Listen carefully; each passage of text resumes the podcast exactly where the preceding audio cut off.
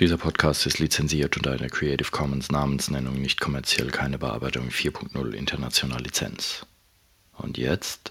Mann, dem fallen jedes Mal irgendwelche geilen Sachen ein. Musikwerkstatt Podcast. Podcast. Hallihallo und herzlich willkommen zur nächsten Episode des Podcasts der Musikwerkstatt aus dem reifen Rimbach. Mein Name ist Kai Gabriel und bei mir sitzt der Alex Bäumer. Hallo Alex. Guten Tag, guten Tag. Schön wieder hier sein zu dürfen. Aber hallo. so, was ist unser Thema? Ja, heute haben wir uns was Aufregendes ausgedacht. Es soll ums Lampenfieber gehen. Ja. Jeder, der ein bisschen kreativ tätig ist, insbesondere Musiker, die mal was vortragen wollen, sei es bei der Oma an der Geburtstagsfeier oder mal auf einer kleinen oder größeren Bühne, ähm, vielleicht auch nur was aufnehmen, die sind nervös. Vielleicht haben sie sogar Lampenfieber. Ganz schlimme Fälle sind, wenn man Podcasts aufnimmt. Wir, wir, wir sind am, am, am Zittern und am kalten Ja. Schweiß abwischen und so weiter. Also ganz schlimm Lampenfieber. Okay.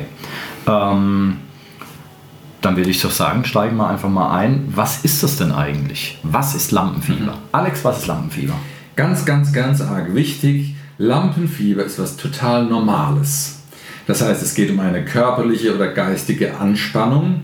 Ähm, wenn ich so eine Aufgabe vor mir habe, eine unmittelbar bevorstehende Aufgabe. Okay. Denken wir doch mal ein bisschen zurück, als wir noch Lendenschürze trugen und die Säbelzahntiger uns im Genick hingen. Also heute Morgen um 9. Ja, genau. Ne? Naja, heu- heutzutage sind es weniger die Säbelzahntiger, sondern mehr die Steuerprüfer. Ne? Ah ja, gut. Nee, ich dachte an den Lendenschurz jetzt gerade. Ach so. Ja,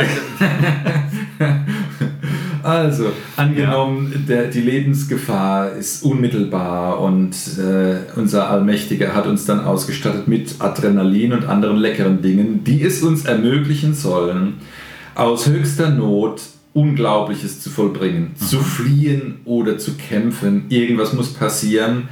Und das ist etwas, wenn wir ehrlich sind, das ja gar nicht so ungeschickt ist, nicht wahr? ja freilich. Ähm, das wird man halt gegessen. Ja, dummerweise ist das manchmal so ein bisschen im Weg. Ne? Wenn ich jetzt ganz toll geübt habe und will jetzt mein Bestes geben und bin mit meinem Instrument zugange, stelle ich plötzlich fest, dass etwas nicht mehr geht zu diesem Vortrag. Ich bin nervös, ich bin angespannt, vielleicht habe ich Herzklopfen oder ich fange an zu zittern oder als Sänger kriege ich einen trockenen Mund und als Bläser stimmt der Ansatz nicht mehr und den Klavierfingern wird es plötzlich feucht oder ich werde vergesslich oder schlecht gelaunt. Irgendwie sowas kann passieren, was halt dazu führt, dass mein Vortrag nicht so läuft, wie ich mir das vorstelle. Könnte es. Achso, Ja, Entschuldigung. nee, das und das soll jetzt mal für heute so der, der, der Rahmen des Lamp Lampenfiebers und der, der Betrachtungen sein. Das ist ein interessanter Gedanke. Könnte, ähm, dann könnte es ja quasi so sein, da uns heute, zumindest in unserer äh, Gesellschaft normalerweise, diese Gefahren ja fehlen. Also wirklich bedroht werden wir ja nicht. Ja. Mhm. Und, ähm, aber die, äh, die Körperreaktionen oder so sind ja noch vorhanden und die müssen Ja. halt irgendwo hin. Das heißt, dann macht unser Kopf macht Gefahren, wo eigentlich gar keine sind.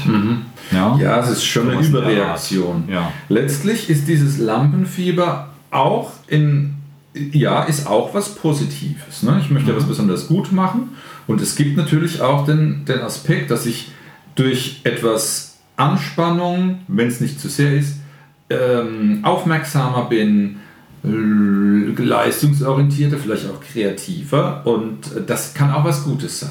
Ja, zum Beispiel bei, bei Sportlern zum Beispiel. Ja, also Lampenfieber, wir denken halt, weil es halt auch Lampe oder äh, im Wort irgendwie schon drin steckt. Aber also ich habe mal, ich habe mal nachgestöbert, der englische Begriff dafür wäre Performance Angst. Das heißt Leistungsangst oder sowas in der Art. Da gehört dann Lampenfieber dazu, also wirklich Bühne, äh, Sprechangst, Bühnenangst, Podiumsangst, wie auch immer das heißt. Aber es fällt auch in diese Richtung, zum Beispiel äh, das, was Soldaten von einem Einsatz haben oder was Sportler haben von einem wichtigen Sportereignis. Und beim Sportler jetzt zum Beispiel, da ist es dann, äh, da kann man das glaube ich schon gut sehen, dass das auch was Positives haben kann, weil der braucht ja diese Leistungssteigerung. Der braucht ja diese Aufregung, damit er halt noch ein, ein Quäntchen schneller rennen kann. Genau. Oder weiter werfen oder was auch immer. Vielleicht kann man ja, wenn man das an sich be beobachtet, wie man so reagiert, das eine oder andere von diesem Stress, äh, von den Symptomen auch ins Positive umkehren. Muss nicht immer gelingen, aber vielleicht ist da was dran. Kai, ist das bei dir, was ist bei dir heutzutage noch so ein bisschen manchmal äh, ein Sig Signal für Stress oder Lampenfieber, was auf der Bühne oder beim Musikmachen so passiert? Ist das bei Ähm. dir noch so oder lange, lange, lange Jahre gar nicht mehr. Ähm, jetzt vermutlich demnächst bald wieder.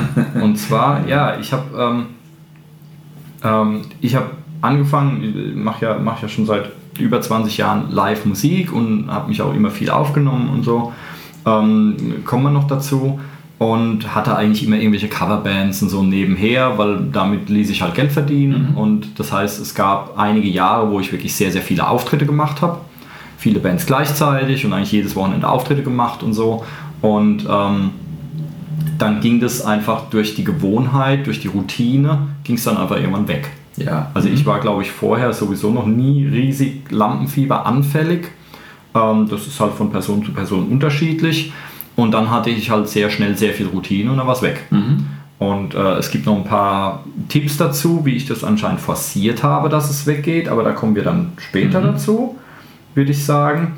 Ähm, aber so war es bei mir. Und jetzt demnächst werde ich vermutlich wieder Lampenfieber haben, weil ähm, weil es Konzerte geben wird, wo ich zum ersten Mal mit meiner eigenen Musik auf der Bühne stehe. Und also früher, ich habe auch schon früher Musik mit, mit Bandkollegen zusammengeschrieben und so weiter und damit war man auch mal auf der Bühne, aber das meiste war eigentlich Coverzeugs. Und ähm, jetzt wird es halt äh, ähm, wirklich reines eigenes Zeug geben, wo ich noch keine Ahnung habe, wie es ankommen wird. Und das heißt, da ist ein ziemlicher Unsicherheitsfaktor und da ist es halt auch Musik, die mir wichtig ist. Ja. Und ähm, insofern werde ich nervös sein, vermute ich einfach mal. Es wird nicht so weit gehen, dass ich dann irgendwie zitter und, und äh, nicht mehr sprechen kann oder sonst Ja. was und meinen Text vergesse. So weit wird es hoffentlich nicht kommen. Aber ähm, da hilft dann die Routine natürlich. Aber ich denke, ich werde wieder Lampenfieber merken. Ich denke aber eher die, die positive Variante davon. Ja, gut, genau. Ich glaube auch, dass wenn man, selbst wenn man äh, erfahren ist und meint, äh, das Lampenfieber äh, kann ja nicht so viel anhaben, spätestens wenn man in eine Situation rutscht, vielleicht unfreiwilligerweise, ein Stück Equipment versagt, die Seite reißt im verkehrten Moment, man hört nichts oder äh, irgendeiner im Publikum sticht wie wild auf eine Voodoo-Puppe und man erkennt sich selbst wieder. Ne? So, so werden Dinge konstruierbar. Ne? Also Ja. hä- hättest du jetzt gesagt, nein, ich habe kein Lampenfieber, wir, wir hätten bestimmt was finden können. Ne? Also, Ja klar, wir können ähm, irgendwie wobei da gleich den Zahn, den ziehe ich dir jetzt auf der Stelle, Okay. weil das ist was, was du jetzt gerade erwähnt hast, irgendwelche unvorhergesehenen Mhm. Situationen, Stromausfall, sonst was, das ist was, das kann man üben. Ja, Ja, wir hatten das, ich weiß gar nicht, haben wir es in der Übe-Episode Mhm. erwähnt? Wenn nicht, erwähnen wir es jetzt. Man kann den Ernstfall üben, man Ja. sollte auch den Ernstfall üben. ja, Ähm, weil ähm, wenn ich äh, nur zu Hause mich auf der Couch rumlümmel und spiele da meinen Gitarrenlauf oder so und dann stehe ich auf der Bühne, kann ich es auf einmal nicht mehr, weil das Gehirn halt alles abspeichert. Ja. Also das Gehirn speichert dann auch die Couch ab, auch meinen Jogginganzug, auch ja, die Position, in der ich sitze, nicht nur die Melodie, die ich spielen will, Ja. sondern das Ganze drumherum. Und das gilt auch für Leute, die reden, Vorträge halten müssen zum Beispiel und sowas. Und ähm, das heißt, man sollte auch den Ernstfall üben. Das heißt, ich sollte üben, dass mir beim Schlagzeugspielen der Stock wegfällt, Ja. zum Beispiel, dass ich den einfach fallen lasse mal. Oder ich sollte üben, dass mir beim Gitarrespielen eine Seite reißt, indem ich einfach mir einen Moment denke, wo ich sage, okay, jetzt reißt die Seite und dann werde ich diese Seite einfach für den Rest vom Stück nicht mehr benutzen. Ja. Das heißt, man kann das üben und man muss das auch üben, weil solche Sachen passieren einfach. Es Ja. passiert einfach. Es passiert, dass ich auf der Bühne stehe und sing was und dann kommt auf einmal einer rein, der kennt mich ins Publikum und winkt mir und dann bin ich kurz abgelenkt und dann muss ich wieder reinkommen. Ja. Das heißt, diese Ablenkung, die kann und muss man auch üben. Wenn man nur unter Laborbedingungen übt, dann kann man es auch nur unter Laborbedingungen spielen. ja. Okay. Ja, und dann wird man natürlich auch nervös. Ist, ja ist ja klar, ja. Es gibt ja auch Leute, die wollen auf der Bühne ihre Gitarre hochwerfen und auffangen und, und so, so einen Kram machen. Aber die üben das nicht. Die üben in der, in, im Proberaum, stehen sie einfach nur so da, ganz still und spielen und können das auch gut. Und auf der Bühne meinen sie dann auf einmal, jetzt, jetzt ziehe ich vom Leder, jetzt mache ich hier meine Saltos und schmeiße alles rum und wundern sich dann, warum es nicht funktioniert. Ja, ähm, das muss man natürlich ganz genauso üben. Und man muss auch den Ernstfall üben. Das heißt, ich sollte auch mal üben, auf einer Bühne zu sein. Ja. Und ähm, da gibt es verschiedene Möglichkeiten, kommen wir vielleicht noch dazu. Ähm, aber genau, also das unvorhergesehene Sachen kann man vorhersehen. ähm, aber die da kann man sich darauf vorbereiten, Ja. indem man sich selber halt beim Üben ständig Beine stellt und sich in Schwierigkeiten bringt, um dann zu üben, wie komme ich aus diesen Schwierigkeiten wieder raus. Ja. Das kann man üben und dafür habe ich auch kein Verständnis, wenn das jemand live verdummbeutelt. Ja. Das hätte er üben können. Okay. Das Üben lohnt sich an sich tatsächlich. Ähm, gehen wir mal kurz gedanklich zu Kindern. Wie ist das bei Kindern? Sind die nervös, ja oder nein? Es gibt ja einige, ähm, es, nennen, nennen wir mal diese, diese Bühnenkinder, Kinder oder Erwachsene, die als Kinder in, in Künstlerfamilien groß geworden sind, quasi vielleicht auch mitgereist auf Bühnen, heute irgendwie ähm, auch was, äh, was performen und die sagen von sich aus, ich kenne eigentlich kein Lampenfieber, weil bei uns, wir sind so groß geworden, wir sind auf der Bühne groß geworden. Und in der Literatur heißt es auch, ja, die Kinder, die werden so um neun bis zehn Jahren, da würde sich das so ein bisschen entwickeln, da geht das los mit dieser Nervosität, mit dieser Bühnenangst. Und zuvor sind, naja, nicht jedes Kind kommt zur Tür rein, sagt, hurra, da bin ich. Es gibt auch den Ja, Schüchternheitseffekt, das mag auch sein. Aber in der Tat hat man natürlicherweise eigentlich eher wenig Bühnenangst und das ist eine anerzogene Sache. Dann lass uns doch mal auf die Strategien zu sprechen kommen. Was, wie würde man das machen? Du hast von Vorbereitung gesprochen zum Beispiel. Ähm. wie würdest du äh, dich vorbereiten? Ja, also erstens äh, äh, ganz kurz noch zu den Kindern. Das, ist eine gut, das ist ein guter Gedanke, den man im Hinterkopf behalten kann, dass man sagt, okay, als Kind hat man noch kein wirkliches Lampenfieber. Und ähm, also, was soll ich eigentlich damit? Ja, Wenn es die Kinder nicht brauchen, warum brauche ich das jetzt unbedingt? Ähm, vielleicht einfach nur so als Grundhaltung. Das ist ja gar nicht genau. Und als zweite Grundhaltung, dass es ja auch Positives gibt, was wir vorhin haben, was mich einfach dazu animiert, äh, leistungsfähiger zu sein. Ja, wenn man das schon mal im Hinterkopf hat, dann hat man schon mal ein gutes Standbein. Ähm, genau, also Vorbereitung. Ich bin ein Vorbereitungsjunkie ähm, und da gibt es für mich auch keine Ausrede und dafür habe ich auch kein Verständnis, wenn jemand auf eine Bühne geht und ist nicht vorbereitet. Wenn er dann Mist baut, dann war das Lampenfieber auch völlig gerechtfertigt. Dann ist auch eine, äh, naja, negative Reaktion, weiß ich nicht. Das, das Publikum ist doch sehr höflich, glaube ich, normalerweise. Aber dann ist eine, nennen wir es mal, nicht positive Reaktion, die ist ja dann auch verdient. Ja, also wenn ich auf eine Bühne gehe und, und biete etwas dar, vor allem wenn ich auch noch Geld dafür verlange oder wenn Leute Geld zahlen, um, um das zu sehen, dann sollte ich natürlich meinen Krempel auch beherrschen, verdammt nochmal. Ja, also Aber ist es denn nicht so, dass ich das erst unter Live-Bedingungen feststelle? Zu Hause im stillen Kämmerlein äh, nudel ich meine Licks, Stücke oder sonstiges runter und glaube, naja, das läuft ja auch gut. Ne? Da, ähm, und komme jetzt auf die Bühne und erfahre eine andere Wahrheit. Ja, jein. Also zum einen ist es das, was ich vorhin meinte, Mhm. mit dass man eben auch den Ernstfall üben sollte. Das heißt, ich kann mir auch ein paar Freunde einladen und Mhm. Ja. spiele es denen Mhm. vor zum Beispiel. Oder ich komme, äh, es gibt Veranstaltungen, offene Bühne bei uns jetzt zum Jawohl. Mhm. Beispiel. Dann spiele ich es da Leuten vor und kann einem äh, nachsichtigen, geneigten Publikum ins Auge blicken. Ja, weil mich da schon mal bewähren. Genau. Und, da, und da schon mal Erfahrungen sammeln. Ähm, und ähm, also sowas gibt es natürlich. Ähm, Und wie mache ich das? Suche ich dann meine, meine heftigsten Stücke aus und werde sie dann Opa zum 80. Geburtstag vorspielen? Oder ähm, wie, was für ein Repertoire wähle ich? also ich würde also vom, von, äh, wenn wir bei der Vorbereitung bleiben, ich habe den, äh, ich habe mir selbst äh, ähm, die, die, die Vorgabe gesetzt. Das gebe ich zum Beispiel auch meinen Schülern, wenn sie, wenn sie zu einem Schülervorspiel oder sowas gehen. Ähm, wenn ich etwas darbiete, dann kann ich das auch. Ja. Also es, es gibt viele Leute, die gehen dann auf eine Bühne und präsentieren dann ein Stück, was für sie eigentlich viel zu schwer ist, was sie noch gar nicht können. Ja. die präsentieren dann was, woran sie jetzt gerade arbeiten, zum Beispiel, was sie noch nicht hinkriegen, weil sie denken, es ist wahnsinnig beeindruckend, weil das Stück so schwer ist. Davon halte ich gar nichts. Ich finde, wenn man auf eine Bühne geht, wenn man anderen was darbietet, dann spielt man was, von, von dem man weiß, dass man es kann. Ja. Dann ist das Stück halt ein bisschen einfacher, aber lieber ein einfaches Stück gut dargeboten, als ein, äh, als ein schweres Stück versemmelt. Weil das Publikum merkt den Unterschied zwischen einfach und schwerem Stück in der Regel nicht so arg oder honoriert das gar nicht. Das Publikum wird nicht sagen, ja, das war jetzt lausig dargeboten, aber das Stück ist ja auch wahnsinnig schwer. Ja, das Publikum sagt dann, nö, das war schlecht. So. Und ähm, es wird zwar trotzdem aus Höflichkeit applaudieren irgendwie, aber so denken halt, naja, da gehe ich halt nicht mehr hin. Und ähm, dann macht man lieber ein einfaches Stück und macht es richtig gut. Und dann sind die Leute viel beeindruckter. Es bewertet kein, also die Leute bewerten natürlich, ob sie es gut oder schlecht fanden, was sie gerade gehört oder gesehen haben. Aber sie bewerten nicht, wie schwer jetzt das Material war. Die meisten im Publikum, sollte man ja nicht vergessen, sind ja keine Musiker, haben davon keine Ahnung. Die können nur sagen, gefällt mir oder gefällt mir nicht. Ja. So wie wenn ich Wein trinke, ich kann sagen, schmeckt mir oder schmeckt mir nicht. Das kann durchaus sein, dass der 2,99 Euro Wein vom Aldi mir besser schmeckt als, eine, als ein 100 Euro Wein. Ich habe keine Ahnung davon.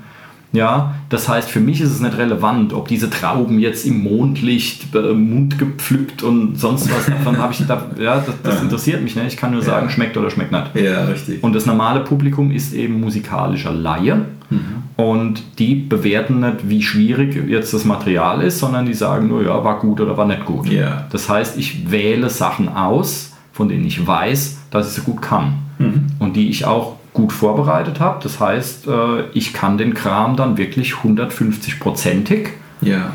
und dann bleiben halt auf der Bühne immer noch 90% übrig. Wenn ich Ja. zu Hause 150%ig kann, dann kann es wirklich, man kann mich nachts um halb drei aufwecken und ich kann das Ding aus dem Stegreif raushauen, ähm, dann kann ich davon ausgehen, dass ich es auf der Bühne dann, sagen wir mal, noch 90% hinbekomme.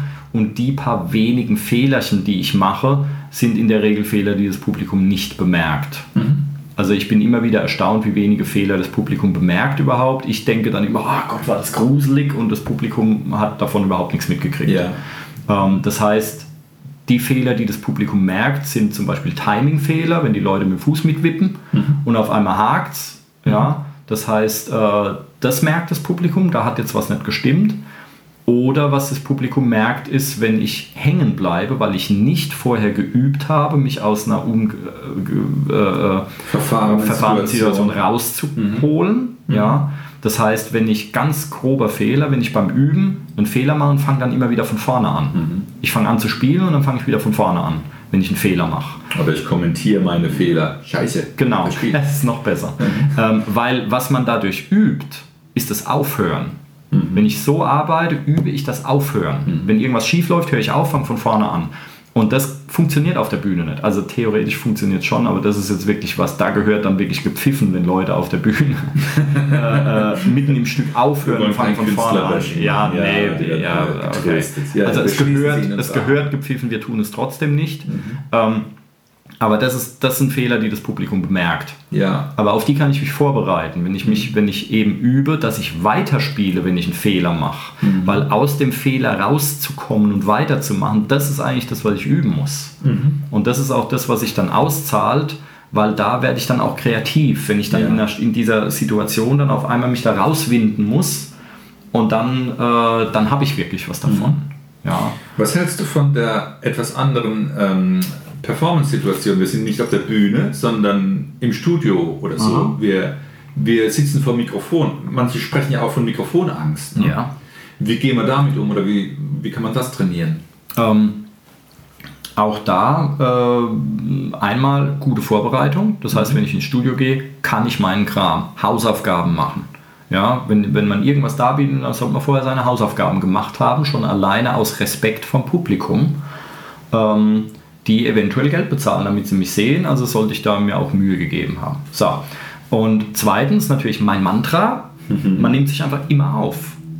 Man nimmt sich immer auf. Ich nehme mich bei jeder Übesession auf, ich nehme mich bei jeder Probe auf und so weiter. Ich nehme mich immer auf, ständig. Und ähm, insofern, wenn ich im Studio bin und da wird auf Aufnahme gedrückt, dann ist es für mich eine vollkommen normale Situation. Und dann gibt es auch keinen Grund mehr für Stress. Ja. Ganz davon abgesehen, dass man heutzutage ja sowieso, wenn man am Rechner aufnimmt, hat man ja sowieso unbegrenzt viele Versuche. Ähm, da wird es eigentlich nur dadurch begrenzt, dass man nach einer Zeit lang einfach keine Lust mehr hat. Man kann halt den 20. Take wird man nicht so mit Inbrunst vorbringen als den ersten.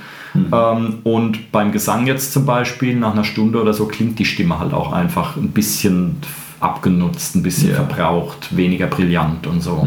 Das heißt, ich habe schon ein Zeitfenster und ich sollte mir auch das Ziel setzen, also wenn ich jetzt Aufnahmen mache und dann mache ich erstens immer nur komplette Takes. Also ich fange nicht an, dann einzelne Zeilen zu flicken oder sonst was, sondern ich mache einen kompletten Take von Anfang bis Ende, weil dann einfach das Feeling besser ist, als wenn ich hinterher was zusammenstückle. Und ähm, ich habe das Ziel, dass ich spätestens nach drei Takes das Stück im Kasten habe. Punkt. Super, ja. Wenn ich dann vier Takes brauche, ja gut, dann ist es halt immer so. Okay. Oft mache ich noch, äh, mache ich einen dritten, vierten, vielleicht auch fünften Take, weil ich einfach unterschiedliche Variationen ausprobieren will. Ja, aber normalerweise nach zwei Takes ist das Ding im Kasten und dann probiere ich noch eins, zwei Takes, probiere ich mal was aus, Ja. vielleicht kommt was Cooles bei rum. Aber das ist meine Vorgabe. Und die hatte ich auch schon, wir haben am Anfang auch schon mit, äh, mit, mit Band noch wirklich aufgenommen. Und da waren halt die Spuren einfach begrenzt. Ja. Am Rechner sind sie es nicht mehr, man kann unbegrenzt viel aufnehmen, aber das ist eher ein Nachteil. Ähm, weil man dann denkt, ja, so Larifari-mäßig, ja, ich habe ja 200 Versuche, ist halt egal, ja, und die, die Band wartet draußen, dass sie Ja. auch endlich drankommen. Und ähm, ähm, insofern, ähm, ja, also man sollte sich trotzdem die Vorgabe setzen, dass man gute Arbeit macht, dass man seine Hausaufgaben macht, ähm, sich den Text gut und groß oder die Noten ausdrucken, auch wenn ich es natürlich auswendig können muss, wenn Ja. ich ins Studio gehe. Kann es trotzdem passieren, dass ich mal einen Hänger habe. Also auch wenn die Rolling Stones auf die Bühne gehen, spielen zum 5 Milliardsten Mal Satisfaction, läuft da trotzdem ein Teleprompter mit dem Text mit. Ja. Ähm, weil es kann halt einfach immer mal passieren, ja. Also Mhm. mir geht es so, wenn ich, ein, wenn ich ein Stück zweimal spiele, am Stück beim Proben oder sowas, beim zweiten Mal vergesse ich immer was vom Text. Ja. Beim ersten Mal funktioniert es und wenn ich das Stück dann nochmal spiele, habe ich immer irgendwo einen Texthänger. Das heißt, sicherheitshalber hängt man sich den Text vor die Nase. Man muss ja nicht drauf gucken, aber wenn ich merke, oh Moment, jetzt fehlt mir was, dann Ja. blicke ich da mal schnell drauf. Genau. Ja, das wäre jetzt die Studiogeschichte. Aber einfach Erfahrung sammeln, sich immer aufnehmen Ja. und dann ist es keine Stresssituation mehr. Super. Mir würde zur Vorbereitung noch eines einfallen. Es sind ja auch äußere Be Be Bedingungen und mein Equipment zum Beispiel, das äh, möglichst äh, komplett und äh, funktionstüchtig sein soll. Das geht ja Unbedingt. schon los beim, beim Losfahren. Wenn ich in ein Auto steige, habe ein paar hundert Kilometer vor mir und äh, dann nützt mir das modernste Equipment nicht, wenn ein zentrales Kabel oder so fehlt und ich vor Ort mich dann verrückt machen muss, irgendeinen Blödsinn zu besorgen, was mir dann hoffentlich noch gelingt. Genau. Das heißt, es gibt viel, bestimmt viel unnötigen Stress, den ich vorwegnehmen kann. Passt vielleicht auch noch in die Rubrik jetzt Vorbereitung. Ich muss meinen Krempel zusammen haben. Mhm. Auf Das jeden Fall. Also nicht nur, nicht nur im Kopf meine Texte und meine Melodien können und mein spielerisches Können, sondern natürlich, ich muss meine Ersatzseiten dabei haben oder meine Ersatzgitarre. Oder ich habe sogar ein Ersatzmikrofon dabei, obwohl mir das noch nie passiert ist. Ein Ersatzkabel, sonst irgendwas. Also meinen Krempel zusammen haben. Das gehört Ja. für mich auch zu Hausaufgaben machen. Technisch natürlich auch. Der Gitarrist, der halt 70.000 Effektgeräte hat, kann er ja gerne benutzen, aber dann müssen sie alle funktionieren und er muss auch alle bedienen können. ja, okay. Ja, also dann muss, dann muss es live auch gewährleistet sein, dass ich wirklich zum richtigen Zeitpunkt den richtigen Stepptanz auf meinen Fußtretern Ja. mache. Das muss ich genauso üben. Ja, also da, äh, das gehört auf jeden Fall zum, zum Hausaufgaben machen. Ja. ja. Wenn ich meinen Kram einfach nicht kann, wenn ich mich nicht vorbereite und dann, dann sehne ich es ja geradezu dabei, abzusaufen. ja, also dann, dann lege ich es ja drauf an. Und wenn ich dann noch nicht mal geübt habe, irgendwie da rauszukommen aus der Situation, Ja. dann, ja, dann habe ich es auch nicht besser verdient. Also jetzt mal ganz, ganz, äh, ganz direkt gesagt, dann geschieht es mir auch recht. Ja, also ich bin mittlerweile an dem Punkt durch viel Erfahrung, dass ich teilweise mich absichtlich ein wenig weniger vorbereite auf ein Stück, weil ich mich dazu zwingen will, an einer Stelle zu improvisieren oder so. Ja. Und weil ich mittlerweile weiß, ähm, wenn ich improvisiere, dann kommt da was Brauchbares bei raus. Frischer, der Output. Genau, dann kommt was Brauchbares Ja. bei raus. Das ist dann für mich nicht so langweilig, hoffentlich fürs Publikum auch nicht. Ja. Ähm, das ist nicht, weil ich so ein toller Typ bin, sondern weil ich es halt einfach so unzählige Male gemacht habe. Irgendwann ist man an einem Punkt, da weiß man genau, dass der Schuss ins Blaue trotzdem irgendwie funktioniert. auch, wenn er, auch wenn was Unerwartetes bei rauskommt, aber es wird trotzdem irgendwie verwendbar sein. Ja. Ja. Angenommen, wir haben uns jetzt vorbereitet bis unter die Hutschnur. Wir haben alles gut gemacht, das Equipment ist perfekt. Aber ich ahne schon, ich merke, ich bin mir mit meinen Ängsten ein bisschen im Weg. Was gibt's noch? Vorbereitung war perfekt. Ich habe immer noch Lampenfieber, dass es mich stört. Ähm, okay, was könnte man sagen? Ich äh, zum Beispiel eine, ähm, eine entsprechende Geisteshaltung oder eine entsprechende Einstellung. Ähm, ich habe mir früher gesagt, da hat es da hat's auch so gestimmt, ich mache einfach einen Job. Ja. Ich gehe jetzt auf die Bühne, mache meine Arbeit, kassiere mein Geld, gehe wieder heim. Fertig. So wie ein anderer halt irgendwo hingeht und einen Schrank aufbaut oder ins Büro geht und Zahlen in Excel-Tabellen eingibt. So habe ich halt gesagt, okay, ich gehe jetzt auf die Bühne, ich singe meinen Kram, ich kassiere mein Geld, dann gehe ich wieder heim. Das war also einfach nur ein Job. Auch wieder kein Grund für Stress. Ja, aber dann muss es natürlich auch stimmen. Also äh, ähm, ja, das heißt, jemand anders, der jetzt sein Innerstes nach außen kehrt auf der Bühne und da halt irgendwie eigenes Material und so weiter und äh, dafür vielleicht auch kein Geld bekommt, da passt es ja dann nicht zusammen. Oder jemand, der nur Laien äh, in einem Laienchor zum Beispiel singt oder sowas, der kann ja jetzt sagen, ich mache da jetzt nur ich mache jetzt nur meine Arbeit, weil das ist ja dann ein Hobby oder was auch immer. Ja? Aber das war zum Beispiel meine Einstellung. Ja. Mhm. Prinzipiell wäre es vielleicht äh, wichtig, sich zu überlegen, was kann denn im aller, aller, aller schlimmsten Fall passieren? Wenn ähm, ein falsches Tönchen oder so, vor dem ich ja vielleicht schon Angst habe, ich habe ja jetzt so toll geübt und ich will ja keinen falschen Ton, aber wäre es denn tatsächlich so dramatisch, würde das gleich den Vortrag versauen? Ähm, wenn es nicht äh, die knackige Bachkantate ist oder so und ich im Unterhaltungssektor bin, ist es ja wahrscheinlich eh nicht so dramatisch. Und dann ist es auch ähm, so, mh, einige Rückmeldungen, die ich so. äh, Es könnte ja passieren, dass ich negative Rückmeldungen bekommen würde, aber in den wenigsten Fällen wird es ja wohl so sein, dass wirklich jemand kommt und sagt: Hey, dein Vortrag, mir wird ja richtig schlecht und ich habe den Abend bereut und ich hoffe, dich nie wieder auf einer Bühne zu sehen und so weiter. Ne? Dass aus, ich mich mein, aus also- meinen Augen. ja, und das Geld zurück, so, ne?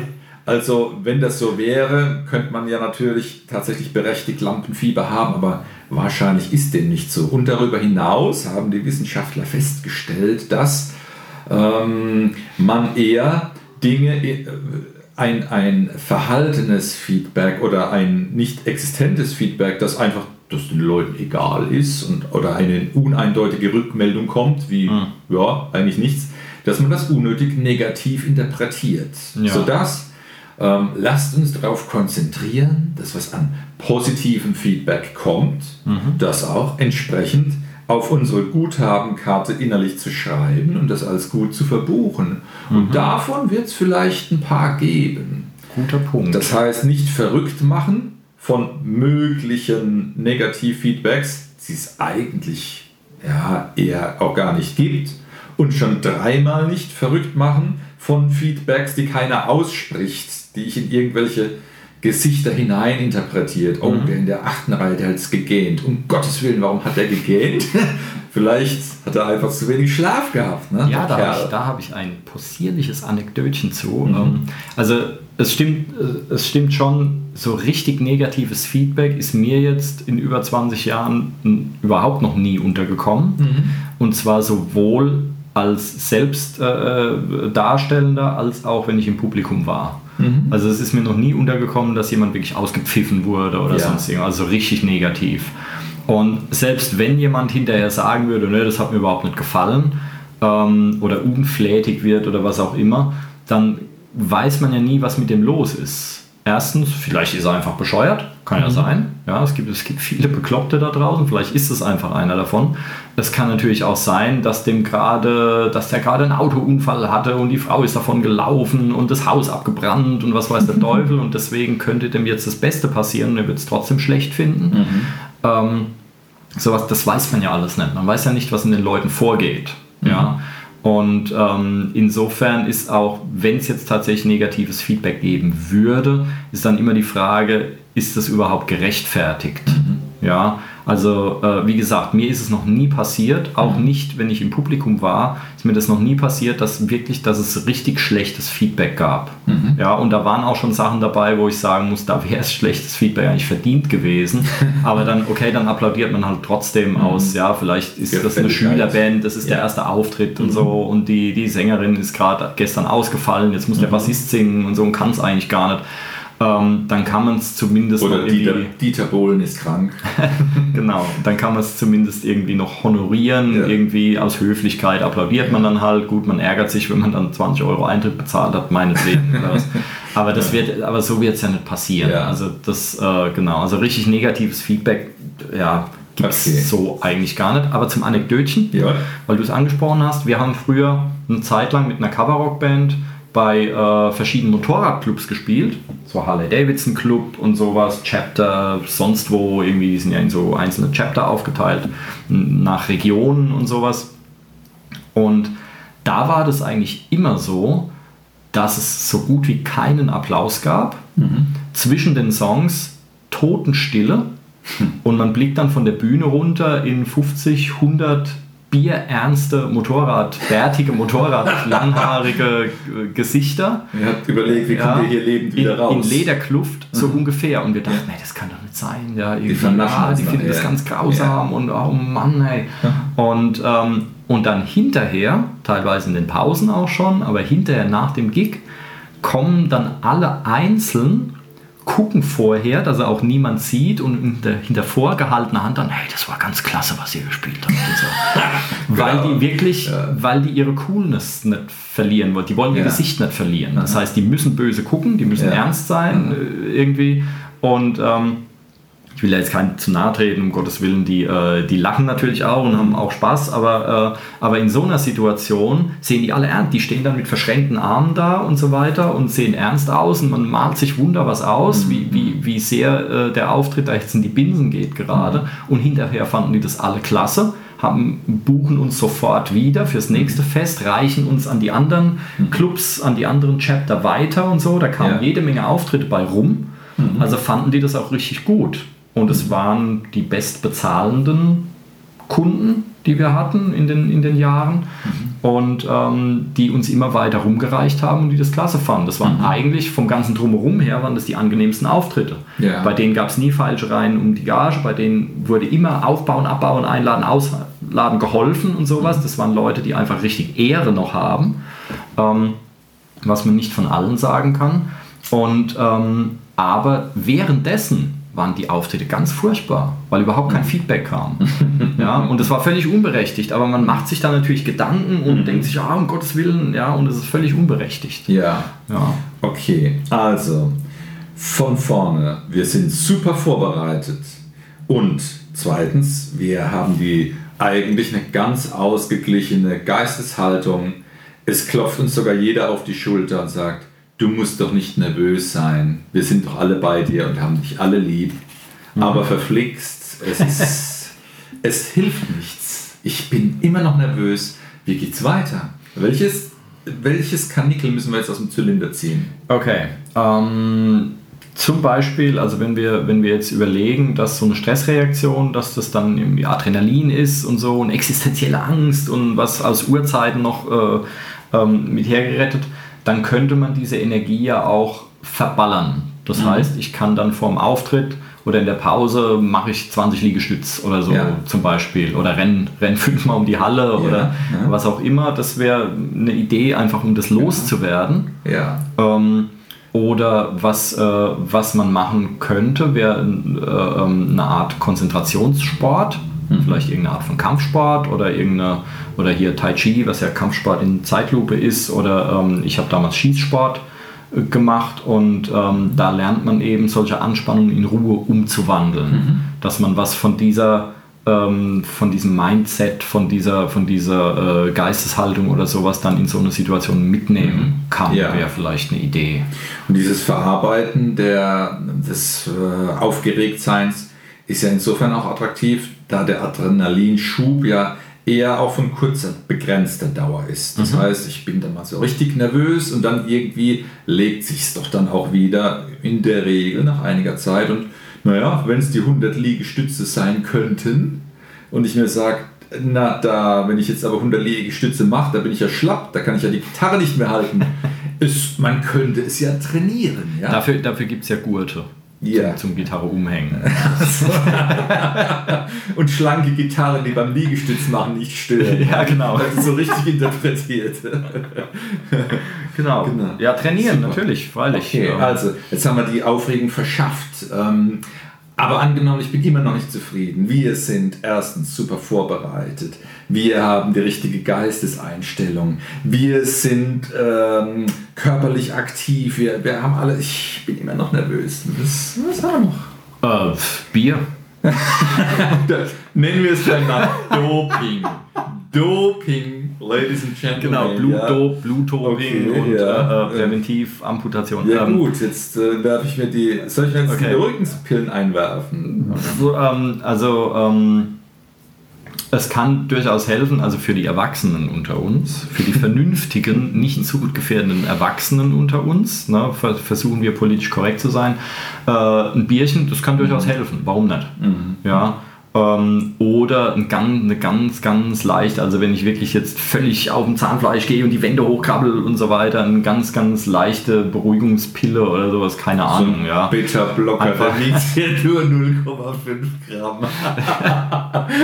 genau. Ähm, Ja, okay. Dass ich Äh. irgendwie, oder das, was die Leute den, ihren Kindern immer einpfeifen, da dieses, äh, was ist das Ritalin oder sowas, damit die Kinder weniger nervig sind, Ja, weil ja. das Kind will spielen, also hat es ADHS, das muss unbedingt mit Medikamenten zugeballert werden. Ganz, eigentlich ganz, ganz schlimme Sache momentan. Ja. Ähm, aber gut, so ist es halt. Und, Naja, ähm, das mit dem, mit dem Doping-Thema, ne?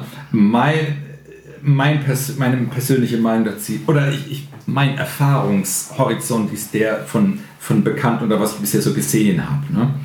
Mein Eindruck ist, dass jetzt gerade natürlich Musiker im Orchesterbereich, jetzt im klassischen Orchesterbereich, die dummerweise nicht an der Front stehen und jetzt durch körperliche Exzesse wie jetzt wild fuchteln können, singen, schreien, tanzen, das auch nicht loskriegen, ähm, dass die damit tatsächlich ein Problem haben. Und dann haben sie knackige Vorspiele, Konkurrenten ohne Ende, die müssen es auf den Punkt bringen. Und da habe ich jetzt dann schon im Bekanntenkreis, da gibt es Leute, die sagen, ja, ich habe jetzt einen Job an der Oper. Und mein Vorspiel, da habe ich mir einen Beta-Blocker eingeworfen. Das Problem natürlich, das ist uns eigentlich allen klar, ist die psychische Abhängigkeit, die daraus resultieren könnte. Und ähm, das könnte natürlich auch mit dem Bierchen so passieren. Ne? ja, klar. Und Funktionieren tut es ja vielleicht, aber das wäre wahrscheinlich auch das Allerschlimmste, was passieren könnte, wenn ich damit ein Erfolgserlebnis habe. Denn letztlich ist es ja so, dass ich mich darauf verlasse und die Bestätigung bekomme, aha, aus eigener Kraft habe ich es nicht geschafft. Hm, okay. Das heißt, wir sollten auf alle Fälle schauen, welche Alternativen haben wir, alle Alternativen äh, nutzen. Und wenn ich mir einen abtüfteln muss, wie viele Viertel Lavoy ich überhaupt vertrage von meinem Auftritt, um das vorher exzessiv getestet zu haben, kann ich die Energie vielleicht auch anders anwenden. Ja, ich weiß nicht, weil ähm, wenn ich genug trinke, dann werde ich zwar schlechter, aber ich denke, ich wäre viel besser geworden. Oder wir füllen das Publikum vorher ab. ah, gut. Jetzt haben wir es. Okay. Das, damit würden wir unser, unseren Adrenalinspiegel vielleicht auch äh, äh, entsprechend steuern können. Genau, dann ist halt, Okay. dann ist die Gage halt für Alkohol draufgegangen. Nein, also, Also- ähm, ja, es gibt natürlich noch ein Problem, wenn ich jetzt irgendwie eine Pille nehme und beim nächsten Mal bin ich aufgeregt und dann nehme ich Mhm. nochmal eine und dann irgendwann wirkt sie nicht mehr, da brauche ich eine stärkere oder ich brauche mehr davon oder so. Ähm, also in diese Falle sollte man nicht tappen, deswegen Mhm. habe ich ja gemeint, äh, nur wenn man nicht äh, äh, zu den Suchtgefährdeten gehört. Mhm. Ähm, sondern äh, also ein Bierchen zur Beruhigung, das kann durchaus helfen, Mhm. auch aus rituellen Gründen. Ja, zum Ritual, das, Genau. das lassen wir uns gefallen. ja, Rituale. okay. Also wenn ich vorher einfach, wenn ich hergehe ähm, und äh, trinke vorher, vielleicht mit meinen Bandkollegen, wie auch immer, trinke ich einfach ein gemütliches Bier und dann geht es auf die Bühne. Mhm. So. Es sollte dann aber halt bei einem bleiben. Mhm. Ja, und ähm, wir haben das immer so gemacht, wir haben ein Bierchen getrunken, einfach so eher aus Geselligkeit irgendwie vorher. Ja. Mhm. Und äh, auf der Bühne stand dann nur Wasser. Ja. Für mich sowieso, schon wegen der Stimme auch. Und ähm, dann, äh, das hat ganz gut funktioniert. Ja. Hinterher haben wir dann zusammen eine Zigarre geraucht. Das war dann, äh, äh, das, war dann das Ri- Ritual hinterher. Ja, ey, gut, hat geklappt, gefeiert und so. Der Bassist wurde dann Gage holen geschickt und wir haben zusammen eine Zigarre Ja. geraucht. Ja. Und ähm, das, ähm, genau, also Rituale können sehr gut funktionieren, ähm, wie auch immer die geartet sind. Da hat dann jeder so sein, sein eigenes, äh, ähm, seine eigene Idee, wie er das gestalten möchte. Ähm, den Tipp, den ich da mitgeben würde, wäre, ähm, bei Ritualen auf alles verzichten, was ich nicht an jeder Straßenecke kaufen kann. Also gerade bei Sängern kenne ich die haben dann ihre ganz speziellen Pillen, ihre ganz Ja, tollen, die es nur in der besonderen Apotheke gibt und so weiter. Und beim wichtigsten Auftritt sind sie dann plötzlich leer. Ich habe vergessen, mir welche sie kaufen, weil ich aufgeregt war und noch geübt habe bis zur letzten Minute. Ja. Dann bin ich am Auftrittsort, krieg diese äh, äh, Bonbons nicht bei und kann sie nirgends beschaffen und kann dann nicht mehr spielen, weil dann Ja. rede ich mir nämlich ein, ich brauche die Dinger und zwar genau die, auch wenn es jetzt nur Zucker in Kugelform ist, aber wenn ich die nicht habe, kann ich nicht spielen. Und in diese Sackgasse sollte man nie reingeraten. Mir ist es schon passiert mit einem Schlagzeuger.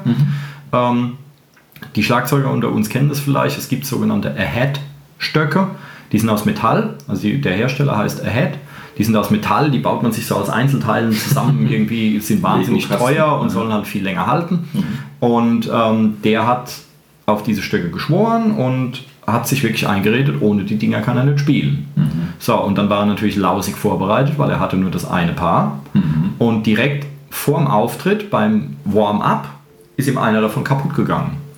Und samstags nachmittags, der ist dann, ich glaube in Frankfurt war das, so äh, Darmstadt, der ist dann in zwei, drei Musikläden noch schnell hingefahren, die noch offen hatten. Die hatten aber, weil es so ein spezieller Mist war. war, hatten die das nicht Ja. da, hätten sie alle bestellen müssen. Also hat er sich dann ein, ein, ein paar Holzstöcke gekauft und ist zähneknirschend und völlig aufgelöst, kam er zurück und hat vor dem Auftritt schon gemeint, ich kann nicht spielen. Ja. Damit kann ich nicht spielen, ich kann nicht Perfekt. spielen. Und entsprechend hat er den Gig dann auch versemmelt. ja. Und in diese Sackgasse sollte man nie reintappen. Ja. Das heißt, wenn ich Bonbons brauche als Sänger oder wenn ich irgendwelche Stöcke brauche, wenn ich spezielle Stöcke brauche, dann brauche, dann muss ich immer einen gewaltigen Vorrat davon haben. Dann habe ich auch immer welche bei mir im Auto liegen, ich habe immer welche im Proberaum liegen oder sonst wo, dass überall welche sind, dass mir das nie passiert. Noch besser ist es, ich gewöhne mir einfach nichts an, was ich nicht jederzeit irgendwo beschaffen kann. Ja. Das heißt, wenn Bonbons, dann welche, die ich an jeder Tankstelle kriege, zum Beispiel. Oder Vielleicht lassen sich Rituale ja auch verknüpfen mit diesem Vorbereitungsaspekt, dass man sich überlegt, was kann ich Positives tun, um, mein, um, das, äh, um diesen, die Performance, die gleich bevorsteht, optimal äh, zu begleiten, vorzubereiten. Das, das kann, kann natürlich auch das, das dritte Mal Stimmen der Gitarre sein, die vielleicht immer noch stimmt.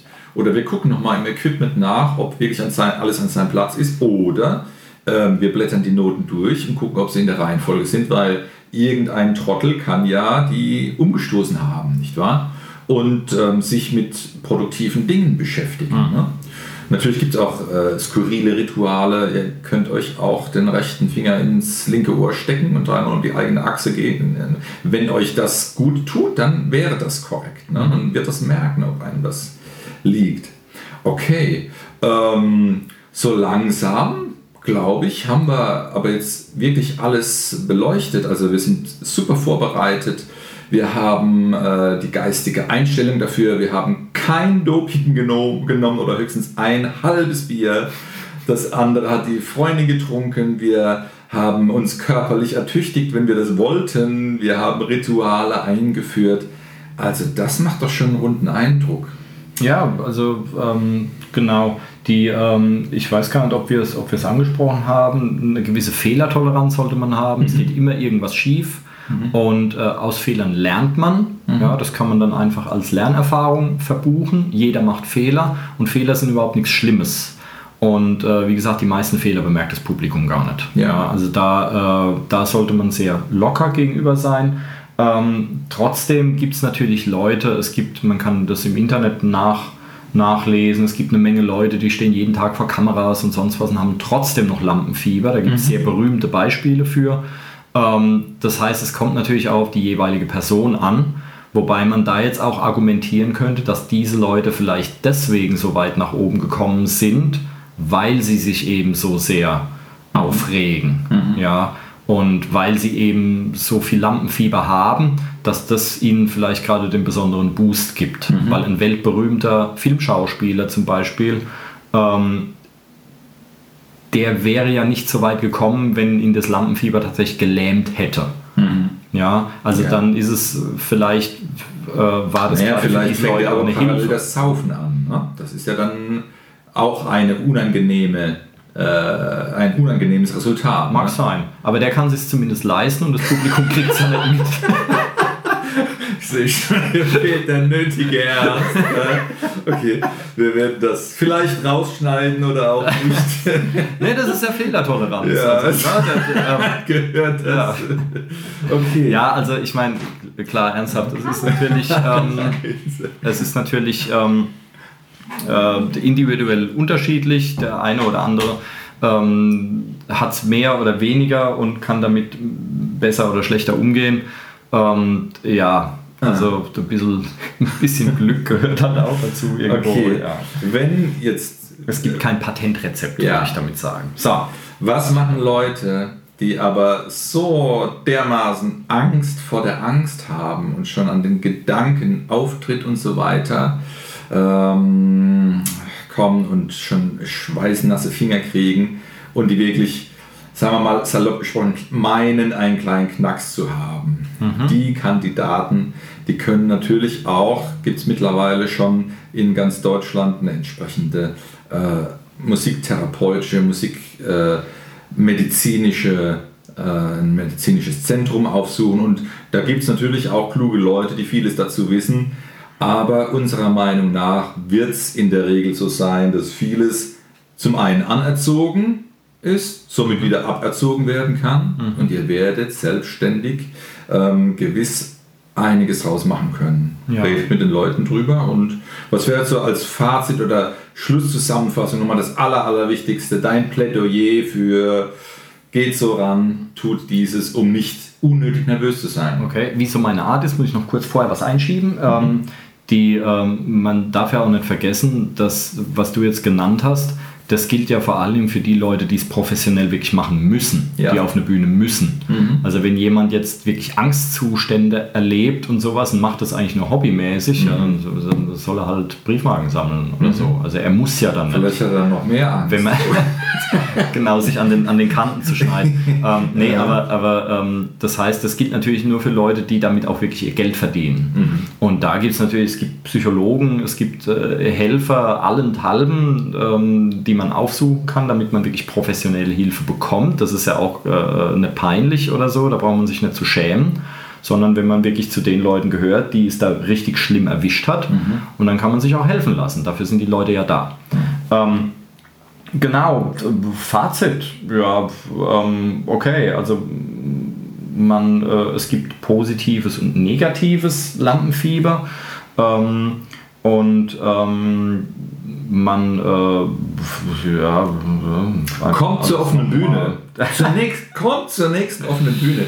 Ihr werdet mit äh, offenen Armen empfangen werden. Tragt eure Dinge vor, wie skurril, wie einfach sie auch sein mögen. Nehmt Einfaches mit.